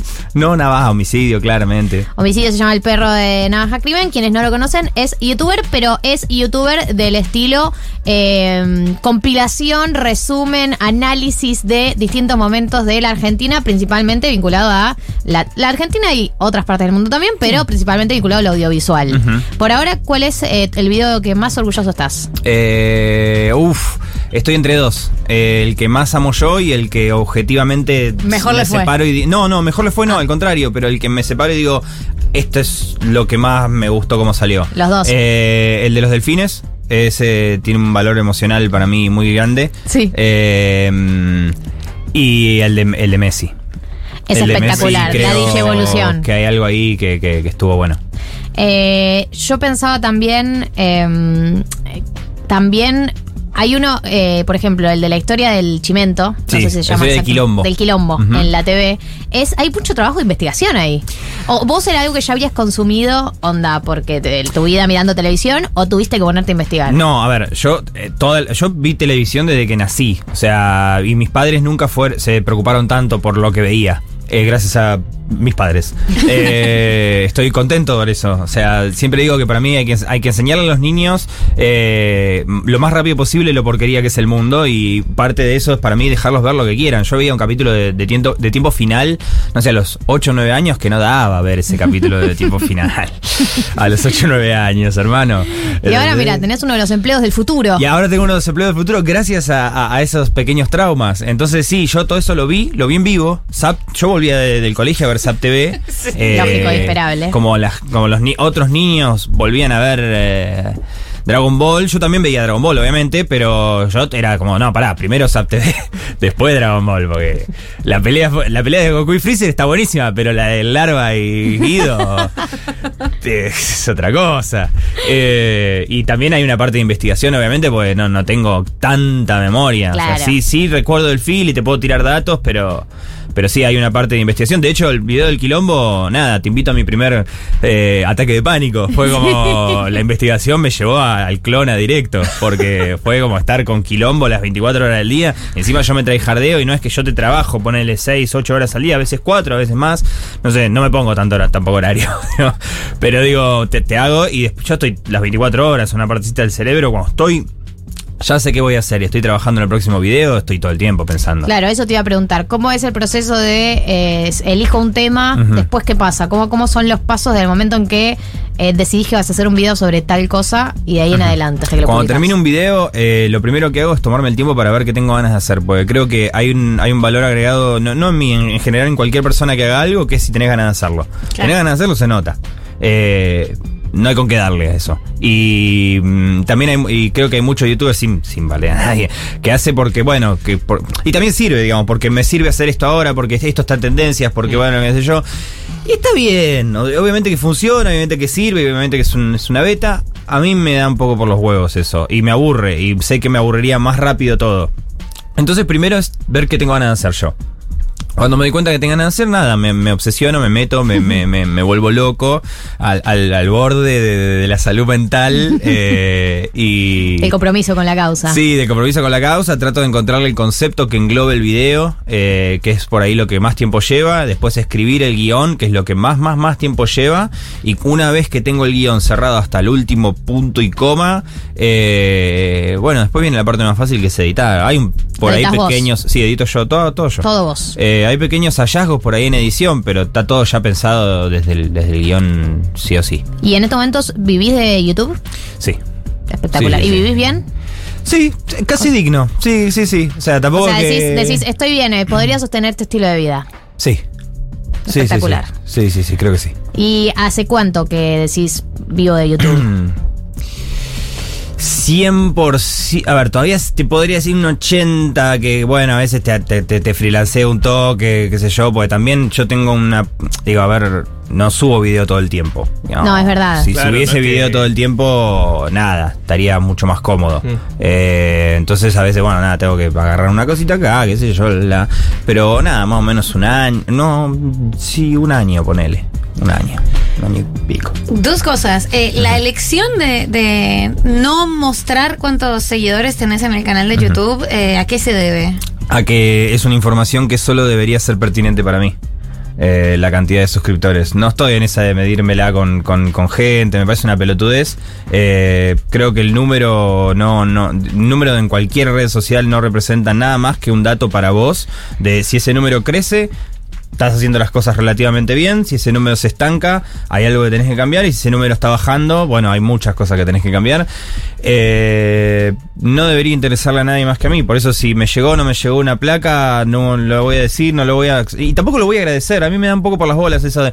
Gracias a todos ustedes. No, gracias a mí, boludo. Si yo no hago video, vos no estás. Si yo no hago video, vos no estás del otro lado. Entonces, no me echen la huevo. Pará, y em, Desde el momento que arrancaste, ¿sabías que ibas a encarar para esa temática de videos en YouTube? ¿O probaste? Porque viste, yo veo algunos youtubers que prueban por acá, prueban por allá y después encuentran por ahí una beta más propia. Eh, mira, yo arranqué mi canal de YouTube. Nunca. A ver, quiero aclarar algo. Estoy extremadamente agradecido por tener este laburo. Es el mejor laburo que tuve en mi vida. Nunca soñé con ser youtuber. Sí soñé con vivir de mi estupidez. Eh, lo cual es como un sueño cumplido. Ok, puedo ser estúpido y generar dinero, boludo. Eso ¿Qué es, eh, esto? las posibilidades del mundo actual. ¡Wow! Es una cosa hermosa. Eh, y nada, yo empecé mi canal de YouTube subiendo unos compilados que se llamaban Momentos Raros, que eran partes de la televisión compiladas raras, que yo cambiaba ciertas ediciones. Lo editaba gracioso, pero era para los fumones de mis amigos. Eh, cuando nos juntábamos era como, miren esto, y ríanse y qué sé yo. y. Y un día se me ocurrió hacer un video que se llamaba La vida oculta de Adrián Suárez. que es un video todo en joda, que lo, lo concebí, lo escribí, lo edité todo en un mismo día, desde las 8 de la mañana hasta las 11 de la noche.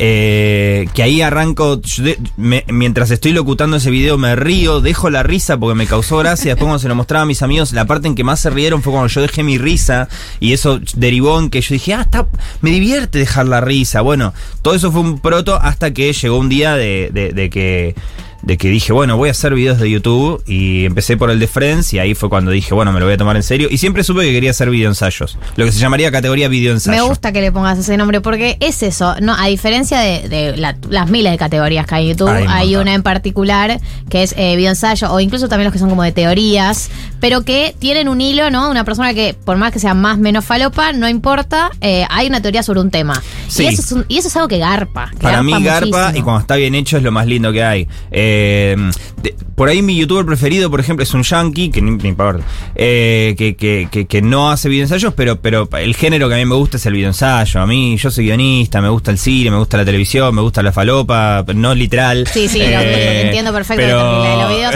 Bueno, eso hay que decirle a la gente que por ahí no te vio, de haber oyentes que no escucharon, no, no vieron tus videos, Navaja Crímenes, el, el canal de YouTube, que tienen uno- unos niveles de falopa muy altos. Sí, a, sí, claro a muchos sí. de nosotros nos gusta mucho, y cuando me refiero a falopa es que te dejas ir, el guion arranca y vuela, vuela, vuela y puede volar hasta cualquier lugar. El sexo y floricienta. Hay un video de eso. Sí. Bueno, nosotros le hacemos el chiste a María siempre de que ella no había visto Casi Ángeles, la mandamos a ver tu video de Navaja Ah, Crimen. sí, me acuerdo que- Eh, y vos eh, haces un resumen de las, cuarta- de las cuatro temporadas y inventás que existe una quinta temporada donde se convierte en, en Donde, animales, donde- en donde una Rama se convierte en un pescado, En un y pescado. tiene un- Empieza como a irse la flopa y, Mar- y María vuelve convencida que existe esa quinta temporada, digamos. Sí, eso me mató. tipo, che, la quinta medio rara, ¿no? Como- Che, qué raro que Rama tenga un, Boludo, un era romance con una mantarraya. ridículo todo eh, que yo dije, bueno, por ahí pasó, yo ya estaba confundida, venía para el programa. Pero si entró es que hubiese sido posible en algún punto de Casi Ángeles. La que hay que decir sido. que en la última temporada de Casi Ángeles ya los niveles de falopa son muy altos. To- Locura total, pero agradecido, ¿eh? Agradecido. bendecida total. Hay que decir que de todos los devenires que puede tener una novela que tiene que tirar eh, cuatro años Sí. y todos los días, hay muchos peores que irse al lado como mágico Hay y místico. muchísimos peores. No, Hay, eh, Botineras le empezó a ir mal, empezó como una cosa medio sexual, como un thriller erótico, y terminó como un policial donde Sí, murió sí. todo el mundo. ¿Qué? Dejémonos de joder. o Sí, sea. sí, sí. Es algo que pasa. Es difícil sostener eh, el formato argentino de novela diaria. Es muy difícil. Pero Los malos se vuelven muy malos. Los malos se vuelven muy malos, aparecen buenos que se vuelven malos, malos que se vuelven buenos. Luca en Casi Ángeles. Sí, por supuesto. Eh, Luca es un, un recompartido. Claro, Lo pero que recuperamos. obviamente, que- perdón, siendo tan bebo, en una, en una novela de Cris Morena te volvés bueno. sí, sí, sí. El malo no garpa. Esa belleza es para volverse bueno. Teo Gorky, Teo Gorky. em, Teo Gorky, sí, era un eh, no sale el- Benjamín Abadeo. Benjamín Amadeo. También, no un podés ser reconvertido. malo, Bebote, sos Es un reconvertido.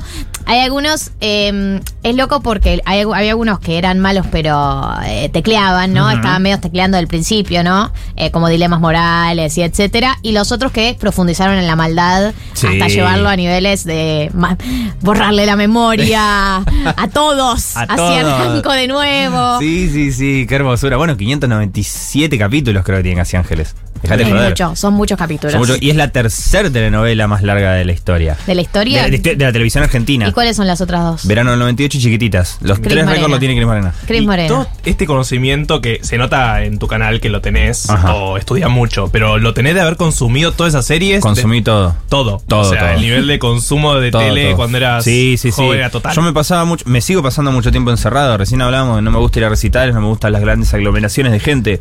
Me gusta estar en mi casa, me gusta estar encerrado en mi casa. Yo me pones una compu adelante y tengo una infinidad de posibilidades. Pero ahora seguís viendo tele, ponele. No, ya no veo tele. No. El Hotel de los Famosos me deprime. Claro. No, no. Quise ver el principio y fue como, uff, qué bajón. Eh, no, no, no. No, y sé que voy a ver por ahí cuando, cuando vuelva el cabezón cuervo botón. eh, voy, a, voy a ver en stream porque me interesa divertirme con la gente en el chat. Voy a ver en stream el primer episodio. Como hice el último bailando. El último bailando vi el primer episodio y dije esto no va a funcionar porque. mm, eh, Por todo tu conocimiento. Si por todo mi conocimiento. No, ¿cuál- perdón. ¿Cuál era tu hipótesis de por qué no iba a funcionar? Yo, lo di- yo dije que no iba a funcionar antes de que arranque. En Sí. está documentado en uno de mis videos de YouTube. Quiero aclararlo porque esto es uno de mis pocos logros en la vida, ¿entendés? Está documentado que yo dije, en octubre de 2020 dije...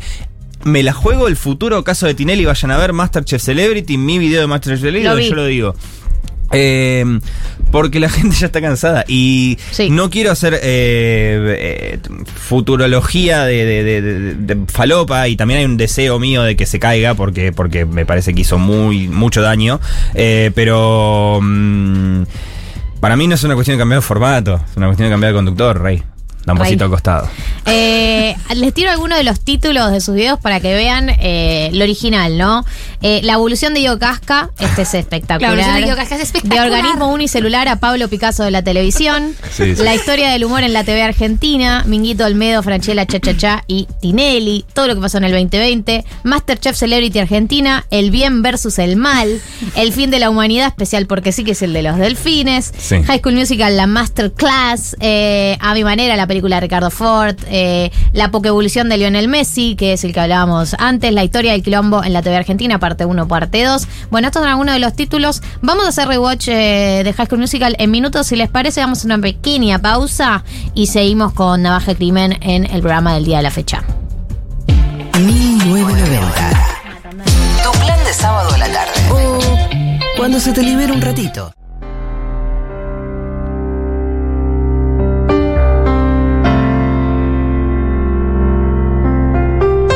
Living in my own world. Este es el rewatch de High School Musical, lo estamos haciendo con Navaja Crimen. Invito a los oyentes, las oyentas, les oyentes en el 11 40 66 000 a que eh, compartan sus recuerdos de High de High School Musical, sensaciones. Eh, una película que arranca con una secundaria estadounidense, promedio, donde tenemos a un Zac Efron, eh, jugador de básquet con mucha presión familiar. Primer Zac Efron, ¿no? Nace ahí. ¿Es el primer Zac Efron? sí es el primer Zac Efron. Mucha presión familiar, principalmente del papá, que es entrenador. Una Gabriela Montes, eh, eh, Vanessa Hutchins. Esta es la primera canción que cantan juntos, se les estoy spoileando un poco. Eh, ella viene de otra escuela, ¿no? Acaba de llegar. acaba de llegar Eh, ellos habían cruzado como en un evento antes de empezar la escuela, en ¿no? una fiesta de fin de año en los Alpes Obvio que se cruzaron en los Alpes. Eh, y ellos cantan una canción ahí. ¿Cantan esta? ¿Esta, es la que cantan? esta cantan De, como de casualidad, como que hay un karaoke y medio que. La suben a ella, lo suben a él, ay no quiero, pero de repente se encuentra en un tono. eh, se dan cuenta que están muy conectados. Y después eh, arranca el año escolar y claro, se vuelven a encontrar. Ella acaba de, de llegar a la escuela. Ajá, ajá. ¿Qué haces acá? Y ella es como muy ñoña, eh, pseudo loser, pero no es del todo loser. No, es cerebrito. Es cerebrito, que es otra categoría. Sexy cerebrito, digamos. Eh, y él es el chico popular de la escuela, ¿no? Él es el bebote número uno. Punto. Sí, aparte capitán, el que Capitán, mete los goles, ese pelazo. el que juega bien. Sí, no, todo. un pelo para el costado. Ese pelazo que hacía Era, así. era esa época. Sí. Como que no era flogger, pero era, o sea, Pero el ahí, pelo igual. pero pegaban el palo, pegaban el Yo palo. te muestro una foto mía de esa época y me hice el mismo corte. Yo también, no, no. ¿Sabes la lo bien que la Yo pasé? me La cantidad de puse pelo que tenía aparte. Una foto de perfil eh, de Facebook de Vanessa Hutchins porque yo creía que yo era muy parecida. Esto es real. Para que Hay lo- algo. Hay algo. Hay algo. O sea, hay algo. Hay algo. Y no te lo dicen. ¿Y cómo, cómo era que él llega a cantar por un castigo, no? Él lo castigan. ¿Cómo es que él llega a cantar? Como él. Eh, ¿Por cuándo en la ducha cantando? Siento que ese es un formato que lo vi. en- Pará. lo- eh, Está el casting, ¿no? De típica película. Claro, ellos ya habían cantado en, en los Alpes. Sí, eh, y, y- y aparece el casting call a, a, mm, eh, al, al- al musical de- de- de- del, del año, digamos, de, la señorita Dreyfus. Eh, y él le dice a Gabriela, Negrita, ¿repetimos? Y ella le dice, no, está loco. Está loco vos. Y él le dice, no, bueno, qué sé yo. Y le dice a Chad, che, ¿qué te parece si canto? Y dice, sos un trolo, le dice Chad. Básicamente, topu. El claro. papá también le dice. El papá No le dice, seas no seas trolo. man. No seas trolo. Man, le Pero dice qué el papá. vos el capitán del equipo de básquetbol, no podés Tenés que cantar. decidir. O Claro. básquet o cantar. Tenés que decidir. Y bueno, terminan yendo ahí, qué sé yo, no llegan a la, al, Ah, no llegan a la, no llegan a a la, prueba, audición, a la audición. y se quedan ahí a hacer una versión mucho más sentida, digamos, de, de la canción que, que hacen antes Sharpay y, y Sharpay y Ryan. Sí, que ese. Y los escucha la señorita iPhone y le dice, vuelvan el sábado. Y así es como quedan para la audición. A todo esto tenemos los archienemigos, que son justamente Sharpay y, Ryan. y Ryan, que es el hermano, que son como los eh, las, las figuras de la comedia musical en la secundaria. Las estrellas. Ellos, esta canción que estamos escuchando, eh, Get Your Head in the Game, o Concentrate en lo importante, bro. Sí. Eh, es Focus. Es Focus, que es cuando, claro, empieza a ensayar y los compañeros de básquet le dicen, está haciendo retro, lo man. Claro. O sea, jugamos al básquet. Jugamos al básquet, prepárate porque se viene un gran partido. ¿Qué haces? Aparte, Bailando. Claro, está haciendo retro lo man y te lo vamos a decir bailando. Bailando. Y cantando. Bailando. Perdón, para mí igual esa es una de las piezas más importantes de High School Musical 1 porque es... eh, a ver, si bien obviamente que... Es cuando, es cuando la escuela se empieza a dividir entre el teatro musical y, y el status quo, digamos. Eh, esa es la pelea de High School Musical 1. Es el status quo versus la comedia musical que se empieza a meter y termina En las relaciones sociales. En las relaciones sociales. Y de hecho, la coreografía de Get Your Head in the Game es sumamente simbólica. ¿Por qué? Porque los compañeros lo rodean a, a- a Ross, a Troy, a Troy, el chabón queda en el medio, no puede salir, no puede escapar de ese status quo que genera a su alrededor, hasta que en este momento que está sonando, cae una luz cenital y el chabón habla a cámara y el teatro musical lo toma por completo, es espectacular. Arte. Y terminan todos haciendo un acorio sobre esta, sobre esta parte de la canción hacia cámara como si fuesen un escenario. Es y Troy termina solo. Porque él es el único que se da cuenta que no es de trolo. Literal. Claro. Eh, está bien. Ahora escuchemos el tema siguiente. Estamos en eh, la playlist en el orden en el que aparecen los temas en High School Musical. Este es el rewatch. Uy, qué Claro, eh. esta es cuando Sharpay y, eh, Ryan. Ryan. hacen su propia audición, Su ¿no? audición, sí.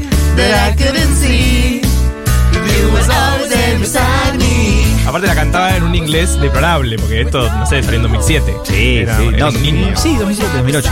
Eh, pensaba que ellos son malos, no tan malos, ¿no? Eh, de hecho, Ryan eh, también flaquea un poco en la maldad. Sí, Ryan flaquea en la maldad. Yo creo que. mm, Viste, hay una teoría de que Sharpay en realidad no es la mala, sino es la víctima. Dejémonos de joder. Es la mala. Dejémonos de joder. Obvio que la mala. Es la mala, claramente. Esas teorías falopa de no, bueno. ¿Quién es el verdadero malo ¿Quién es el verdadero Musical? malo? No, eh, Julieta Brandin, la nena, era mayor de edad y te lo demostraré aquí. No, boludo, no era mayor de edad, boludo. Dejémonos de joder. ¿Entendés? Es buscarle- Claro, buscarle por la vuelta No, era la mala. ¿no? Era la mala. Eh, y entonces eh, lo que se va desarrollando a medida que ellos dos van avanzando en esta comedia musical que van a protagonizar es, por un lado, el, el dilema entre el status quo y la comedia musical, como decís, que a él, que de Zac Efron vive no solamente con los compañeros, sino con su propio padre, que es alto pesado. Alto pesado. Es El padre es el entrenador, Es papá el entrenador infumable, no, no resulta.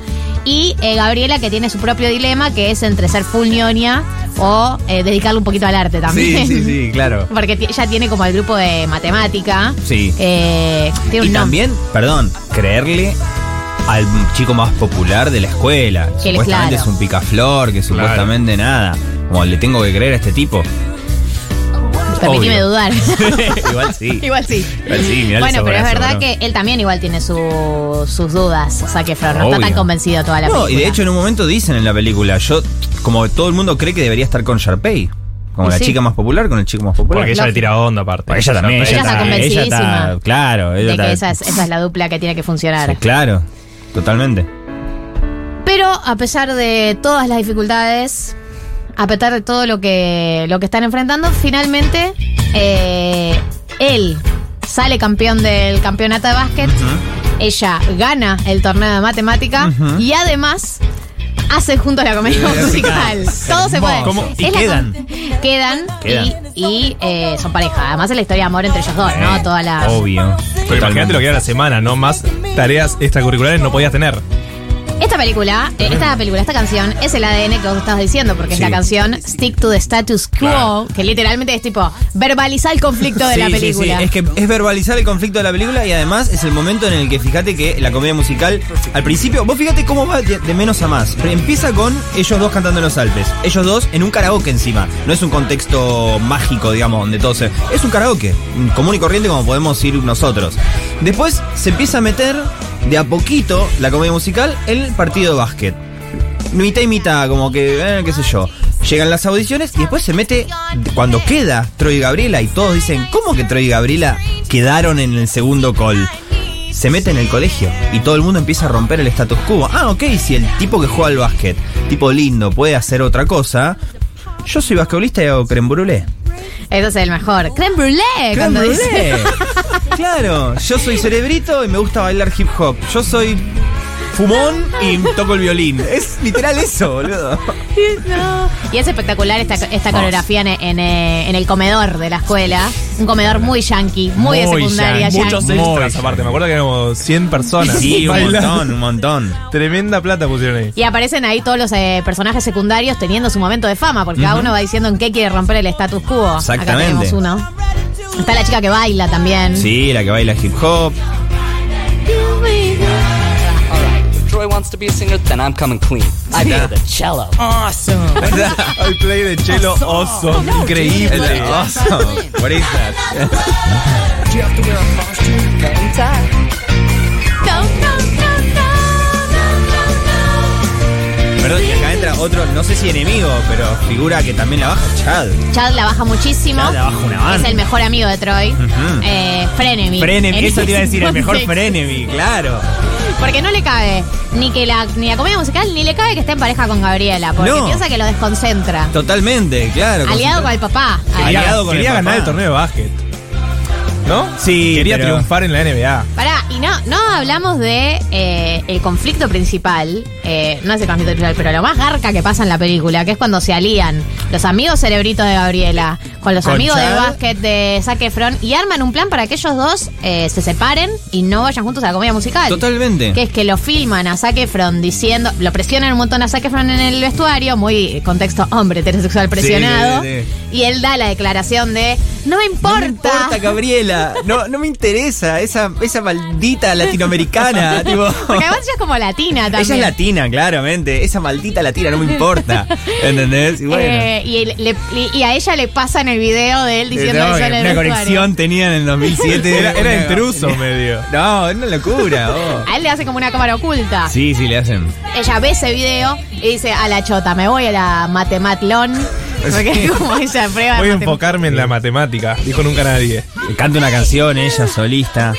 Eh, acá Jimena nos dice, chique, salí a, a pasear fumada y escuchando hablar de high school. Es un 100. Es un 100. Es un 100, Porque totalmente. reencontrarse con High School Musical, yo me acuerdo, eh, la primera vez que me reencontré out of context fue en una Breche, que la Breche empezó a pasar eh, Eh, Breaking Free. Breaking Free, sí, me dijeron. Pasan Breaking Free. Y la emoción que sentí escuchar Sí, sí, Breaking sí. Free. Uf. Bueno, Este maldito piano. acá dicen, nunca miré la peli haciéndome la rebelde, los necesito, eh, necesito verla ahora, mirala. Sí. Julieta también dice que nunca la vio. Mirala. Mirá, Yo te voy a contar cómo vi pri- por primera vez High School Musical. La vio, mi hermana tiene cuatro años menos que yo. Eh, la vio ella cuando se estrenó en Disney Channel, quedó enloquecida, se compró el DVD y yo era chico. ¿Qué va a hacer esa verga? La miro de reojo. Chupa huevo, qué sé yo. Un verano, yo estaba ahí, qué sé yo, 4 de la mañana, yo comiendo eh, galletitas de agua, era mi joda. Eh, y viendo pelis, yo tenía una colección grande de DVDs, ya me había visto todo, dije, bueno, 4 de la mañana, ¿qué puedo ver? Y veo que estaba el DVD de mi hermana ahí. digo, bueno. Muy cinematográfico. Tipo, brilló. Sí, sí, sí, brilló. Musical. Y termina la película, yo llorando, diciendo, esta es la mayor obra de arte del siglo XXI. Terminó, saqué el DVD y lo volví a poner. Me la vi dos veces seguidas. Me Al toque se estrena la 2, salgo a comprarme el DVD el día que salió y el día del estreno de la 3 estuve ahí, el día del estreno a las 12 del mediodía, eh, cine. rodeado de niños. Y yo, yo, fui al cine también a ver 20 la años. 3. Sí, sí. Les conté a mis compañeros que fue eh, fue una salida para chapar. Fui a chapar a ver High School Musical 3 con Correte. un hombre. A la 3 yo a pensé que era chapar. la, la 1 o la Era más 2, grande, boludo. más, gra- más grandecita era. Era Eh, grande ya, ya. no es tan grande. Igual para mí no, no hay nada. Cambiemos de tema. Eh, no hay nada que se compare con la 1. La 1 es el sumum. La 1 es. A ver, para mí mi preferida es la 2. ¿Sí? Por los es la que ellos se van al colores, campamento de es la que verano. ellos se van al- sí, al- al- al- al- al- laburo de verano que hacen. Como, Al, sí, como al, al- al- al tiempo compartido, digamos, Sí. sí, como al. Sí. Eh, para mí, los colores de la 2 es muy bueno. Los colores. Todo de la 2 me gusta un poco más. Me parece que la música un poco mejor. Igual la 1 es. La 1 es el primer amor. ¿La historia no es mejor la 1? Es que, a ver, la 1 es Gris 3. De hecho, Sí. había, empezó siendo concebida como gris. Gris 3. Claro. O sea, vos tenés Gris 1, básicamente, que era chico canchero Sí. y chica vainilla. Y la Sí. chica vainilla se convierte en canchera para estar con el chico canchero. La 2 es chica canchera, Michelle Pfeiffer. eh, chico vainilla, que se convierte en canchero para estar con Michelle Pfeiffer. Y la 3 iba a ser justamente esto. Chica vainilla, chico canchero, pero el chico, la chica vainilla no se convierte en chica canchera, sino que el, chico, chico canchero, canchero. baja a la vainillada. Y se dan cuenta juntos que la vainillada no hay nada- ningún problema con ser vainilla. Acá nos dicen la superioridad musical de la 3, chiques.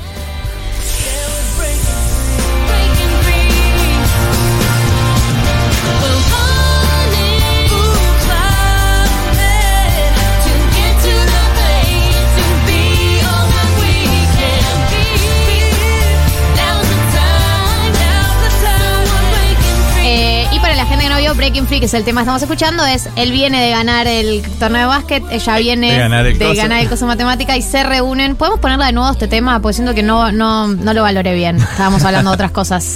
Ahí está. Ellas sí. llegan. Eh, él arranca, ella arranca sola cantando. O él es el que arranca solo cantando, que ella llega. Eh, él arranca cantando porque ella tenía pánico escénico. Ahí va, Y él él, le arranca solo dice, cantando. mírame a mí. él solo. Mí". Sí. Voz de nene que tiene acá eh, Zac Efron. Es un Perdón, este, eh, esta primera estrofa es lo único que canta realmente Zac Efron en la 1. Está doblado Zac Efron en la 1. No, no me la container. En, en la 2 recién, cuando ya era Zac Efron, dice, no papá, canto yo. Y lo único que canta Zac Efron en la 1 es la primera estrofa de Breaking Free. Eso que acabas de decir vos de nene, eso es lo único que se escucha realmente de Zac Efron. O sea que este no es Zac Efron. Este no es Zac Efron. Vivimos en una mentira, Gali. Estoy muy angustiada. Es terrible. Bueno, cuando hicieron Ella la canta gira, bárbaro, ella siempre. es una locura. Sí, sí.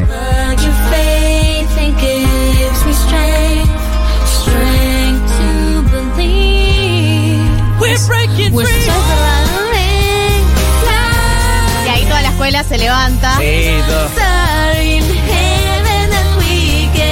Y ellos ya sueltísimos en el Ellos ya, escenario. Ella se saca el guardapolvo que tiene puesto Sí, sí, sí. y se libera. Sí, él tira un paso de baile en un momento. Es, oh, icónico, bro. Juli me recordaba un momento, Juli, nuestra productora, cuando vinieron a la Argentina y no vino Zac Efron. Claro, No. porque era no el que cantaba. Porque no era el que cantaba. O sea, El fiasco fue total igual. Yo me acuerdo la angustia que me agarró cuando me enteré que no venía. Efron. yo no fui por eso. ¿Y sí? Estaba re para ir, pero no.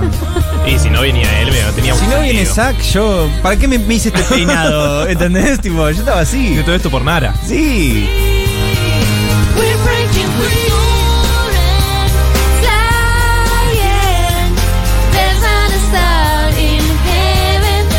Eh, acá nos dicen eh, que. ¿Cómo puede ser que nunca había escuchado 1990? Porque descubre 1990 con el análisis de High School Musical. El honor es total.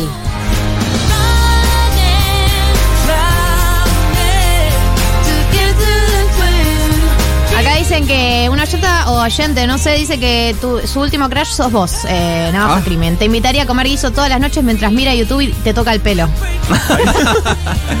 Me parece un planazo. Hoy, hoy me trajeron guiso acá. Excelente. Es un buen plan el guiso. Excelente. Acá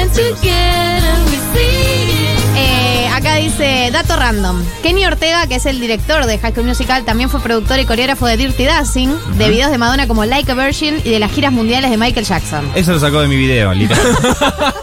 lo escribí exactamente en ese orden. Te va a llegar una denuncia por copyright. Sí, sí, sí. Claro, pero por ahí esta persona no sabe que estamos con Navaja Crimen en el Claro. mismísimo. Por ahí conectó recién. Que, que el video es mío, ¿entendés? Le voy a contar a este pibe este datazo en este orden exacto en el que el chabón lo escribió.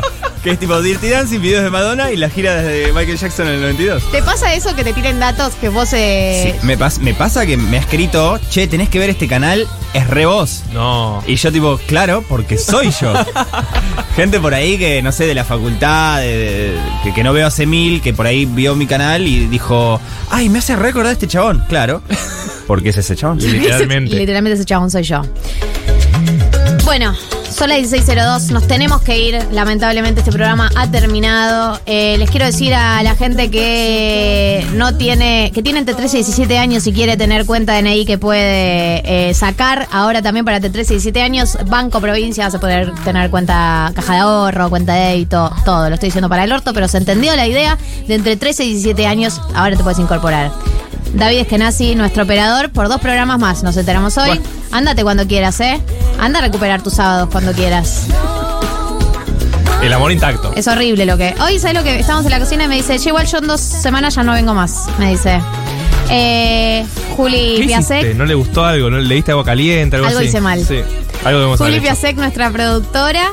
Eh, gracias, Marto. Gracias, Navaja Crimen. No, Eh, favor, hay mucha gente que está diciendo que va a ir a ver High School Musical en este momento. Como por ejemplo Juliana Iglesias que dice: Tengo 46 y yendo a ver High School Musical. Podemos hacer un. Si te gustan los musicales, si te gustó Gris, Sí, si te Es- gustó es- Gris, esto te va a encantar te porque es a encantar. mejor. Eh, Navaja Crimen en 1990 es épico, es la combinación perfecta. Eh, gracias por venir. No, gracias por invitarme. Esto que acabo de decir lo leí, no lo, no lo dije yo solamente, lo leí de un oyente. Pero también lo pensamos. Eh, y lo pienso, fue hermoso tenerte acá. Gracias Marto. Nos vemos la semana que viene a todos los oyentes a las 2 de la tarde como todos los sábados.